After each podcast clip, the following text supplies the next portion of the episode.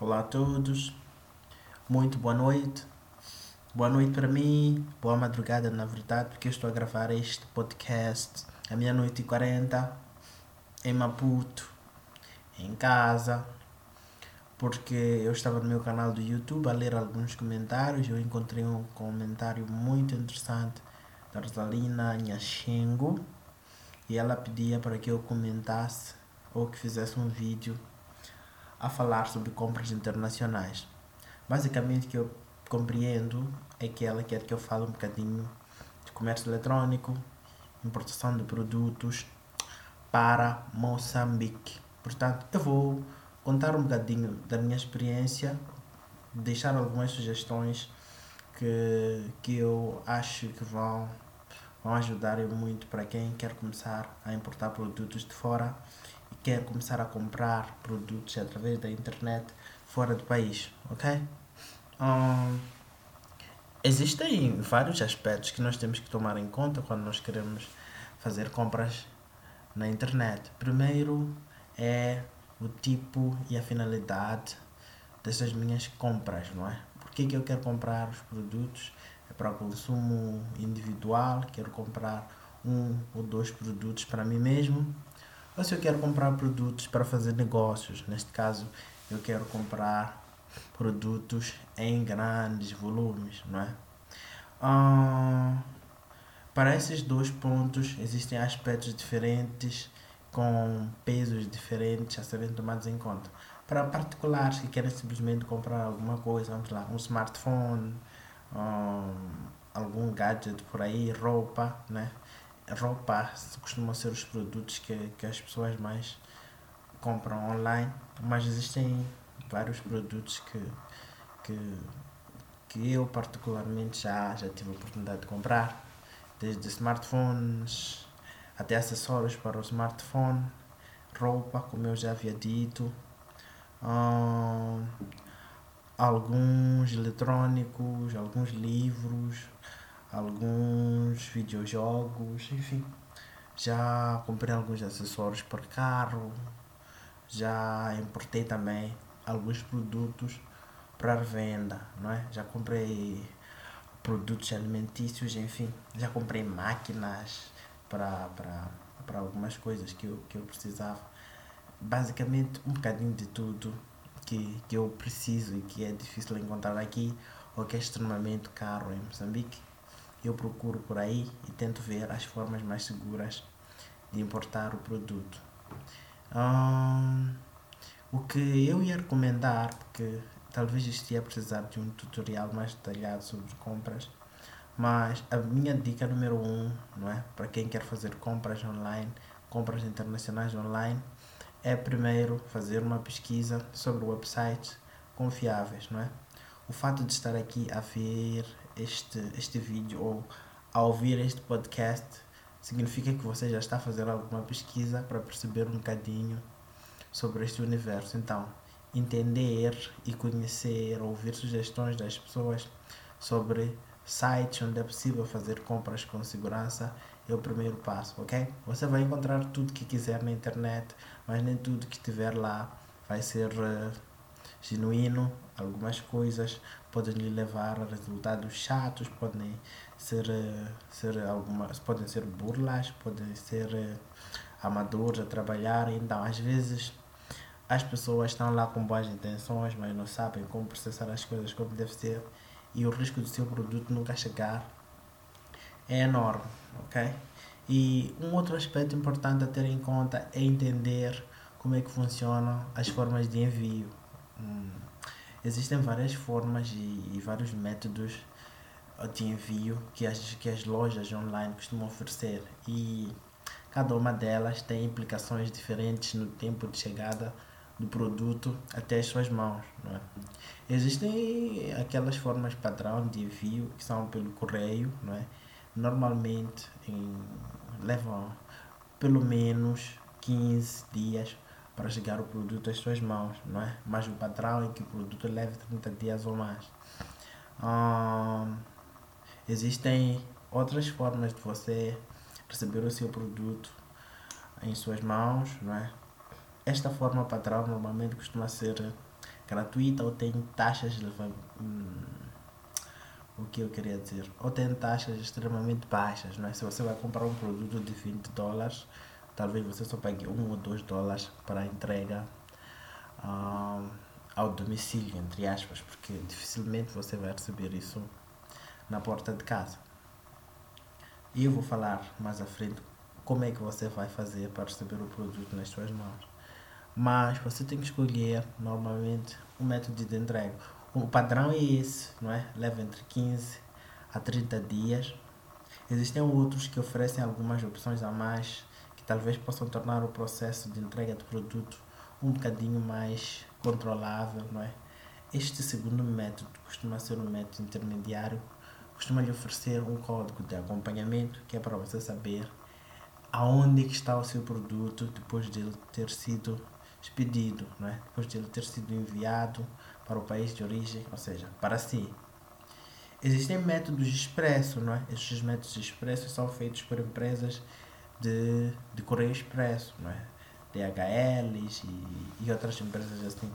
Nesses casos, as taxas de entrega costumam ser muito altas e muitas das vezes o custo de aquisição adicionado ao custo de entrega acabam tornando o produto muito mais caro do que é na verdade. Por isso, muitas das vezes a gente prefere recomendar que você tenha paciência de esperar o produto chegar normalmente com aquelas taxas baixas ou gratuitas. Existem alguns websites que não cobram para enviar produtos às pessoas. Então, muita atenção com essas formas.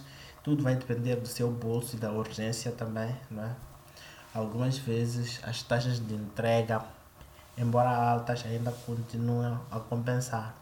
Então, se tiver que pagar a DHL para o seu produto chegar em dois, três dias e isso não for um problema para o seu bolso, não há por que hesitar. Agora, uma outra dúvida que as pessoas costumam ter quando querem importar, importar produtos para Moçambique é sobre como é que o produto de fato vai chegar às suas mãos. Bom, isto é complicado. No meu caso, todas as vezes que eu uh, importei um produto, ou eu recebia uma chamada dos correios, ou uma SMS, ou então recebia o, o recibo, ou uma notificação, vamos assim dizer, dos correios no meu escritório, não é? Nunca coloquei o endereço de casa para receber os produtos então, não sei se, se um, né, algum dia fosse, fosse chegar isso na minha casa, mas talvez sim, talvez não. E digo isso porque há alguns anos eu importei um produto e eu nunca recebi nenhuma carta, nenhuma notificação sobre o produto. E foi nessa época que eu comecei a ter dor de cabeça para importar. Mas depois, com o tempo, acabei encontrando esta forma mais simples de fazer as coisas e os correios também devem ter evoluído nesse aspecto. Então, normalmente vai acontecer assim, os correios vão lhe ligar ou vão lhe mandar uma mensagem para você ir até a agência buscar o seu, a sua encomenda.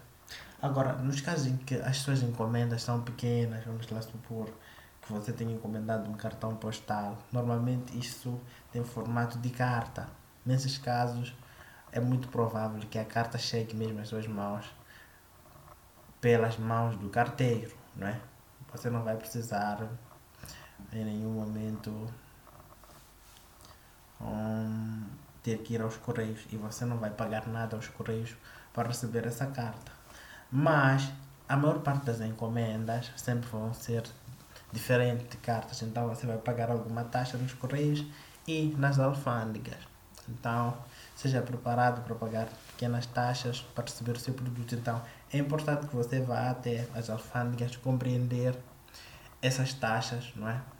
Nos correios mesmo existem algumas tabelinhas de, de preços de acordo com o peso do seu produto para você perceber se compensa ou não importar o produto e ainda pagar as taxas de envio, pagar as taxas de, dos correios e pagar as taxas das alfândegas. Então, você que tem que fazer essa análise e ver se compensa ou não. Mas não existe muita complicação no que diz respeito a esses aspectos quando você comece a adquirir a prática. Uma vez enviado o seu produto, cedo ou tarde ele chega. Eu já tive casos em que a empresa prometia que o meu produto fosse chegar no máximo em 30 dias e o produto me chegou em 15 dias. Já tive casos em que a empresa prometeu-me enviar o produto Aliás, que eu fosse receber o produto no máximo em 30 dias, eu fui receber o produto 90 dias depois, depois de eu ter esquecido até que havia encomendado aquele produto. Então, a paciência aqui vai ser uma virtude, ok? Agora, que site eu recomendaria para você começar? É melhor ir para aqueles sites mais populares, Alibaba, AliExpress, e começar a ver uh, aquelas lojas que que tem maior reputação, este, este site, o AliExpress, é um portal que aglomera várias, várias, várias pequenas lojas e vários comerciantes do mundo todo que vendem os seus produtos para fora. Então, existem lá ratings, existem lá avaliações de pessoas que já compraram. Evita comprar produtos de quem não tem nenhuma avaliação ou não tem ninguém a comentar sobre os seus produtos. Começa por aqueles que já tem algum nome dentro do AliExpress. Se você precisar de ajuda com isso, pode deixar aqui nos comentários o tipo de produto que gostaria de comprar. Eu vou deixar um link a recomendar aonde pode comprar o seu produto. Sobre os pagamentos, bom, infelizmente nós não podemos fugir a este aspecto.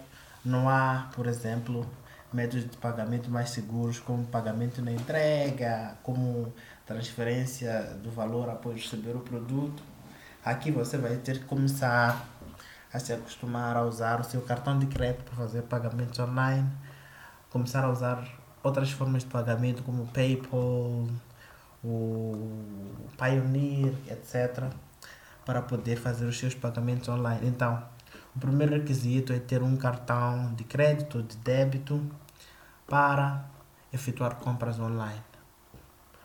Praticamente todos os bancos nacionais tem esse serviço habilitado, com exceção do, do BCI, que eu tenho conhecimento, podem haver outras exceções, mas o cartão básico, eu não conheço o nome do cartão, mas aquele cartão que todo mundo tem do BCI não, não funciona online. Então, tem que, quem usa BCI, que não quer abandonar o BCI, tem que tratar aqueles cartões alternativos pré-pagos para isso.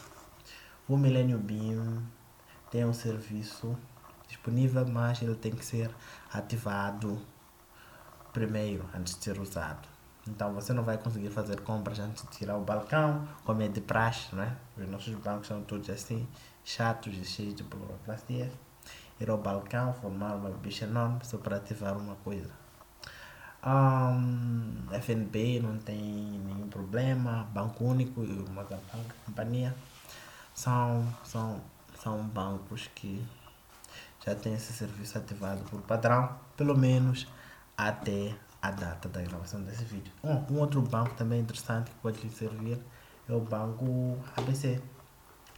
E outros, ok? Todos os bancos têm isso. Você só precisa ir lá procurar saber ou ligar para, para, ir para o banco, que é uma coisa que muitos moçambicanos não têm hábito de fazer, mas o seu banco tem uma linha de cliente que provavelmente vai lhe ser muito útil.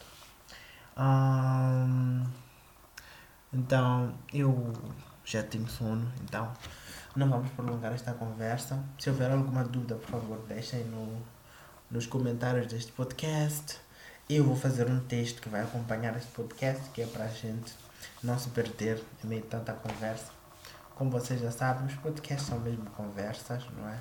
não é nada formal, é uma maneira de eu simplesmente conversar convosco e deixar aqui alguma coisa, algum conhecimento. Então, se desta conversa surgirem muitas dúvidas, eu vou fazer um, um vídeo tutorial mostrando passo a passo para quem não tiver percebido como fazemos uma encomenda com sucesso. Então, eu até posso vir a fazer isso. Fazemos uma encomenda juntos e acompanhamos todo o processo até o produto chegar às nossas mãos, ok? Então, por favor, deixem as vossas dúvidas, comentem, tragam mais material a este artigo, tragam as vossas experiências, porque é isso que a gente quer no fim do dia. Muito conhecimento, ajudar a todos e enfim. Não vamos levar mais que, que 15 minutos num vídeo simples como este, ok? Até logo.